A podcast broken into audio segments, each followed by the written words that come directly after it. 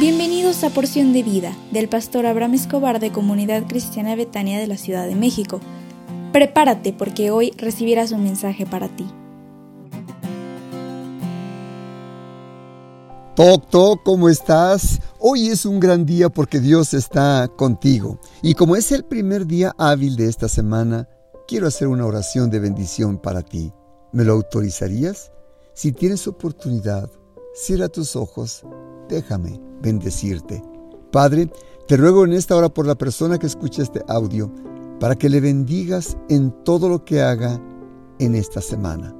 Bendícele donde ponga su mano, en cada proyecto.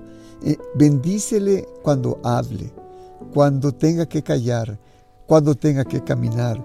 Protégele, Señor, de los accidentes y de las enfermedades. Y si tiene que salir de viaje, está con él o con ella y bendícele en todo momento. Dale sabiduría para llevar a cabo todas sus actividades. Dale gozo, paz y paciencia para esperar el buen resultado en todo lo que tiene, en el dulce nombre del Señor Jesús. Amén. Oye, hoy queremos hablar acerca de la familia y quiero hablar acerca de los hermanos.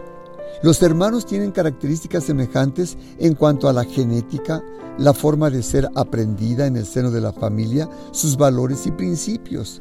La necesidad de nuestro hermano o nuestra hermana nos motiva para acercarnos a él o ella, perdonarles, apoyarles hasta donde las circunstancias nos lo permitan. En la historia de Caín y Abel, Dios le pregunta a Caín, ¿dónde está tu hermano? Dios en este momento te pregunta a ti, ¿dónde está tu hermano o tu hermana? ¿Qué tiempo hace que no le buscas?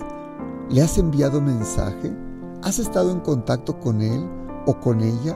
¿Has sabido acerca de cómo está su corazón? Caín le contestó, ¿acaso soy guarda de mi hermano? Y te quiero comentar que los primogénitos tenían un gran privilegio ser guarda de sus hermanos. Y Caín era primogénito. El hermano o la hermana primogénita o primogénito deben tener el gozo de cuidar, guiar, atender a sus hermanos. No eres el papá o la mamá, pero si Dios te dio a ti el privilegio de ser primogénita, primogénito, tienes un privilegio, cuidar a tus hermanos. El hermano es como un amigo, el amigo es como el diamante difícil de encontrar y difícil de conservar. Debemos demostrar amor a los hermanos. Proverbios 10:12 dice, el odio despierta rencillas, pero el amor cubrirá todas las faltas. Si tienes un hermano, una hermana, te recomiendo mejora tu relación con ellos. Aunque esta relación no es automática, sino que se requiere un tiempo de trabajo personal y continuo.